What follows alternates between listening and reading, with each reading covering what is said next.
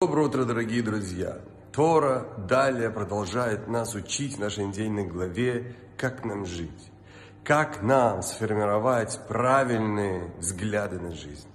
Для этого нам нужен также внутренний священник, который будет помогать нам принимать правильные решения, соответственно законам святости. Иногда у нас есть сомнения, как нам поступить.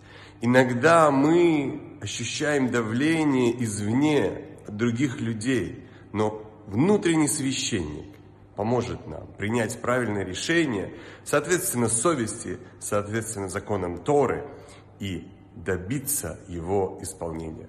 Прекрасного дня, удачи во всех делах и прекрасного настроения.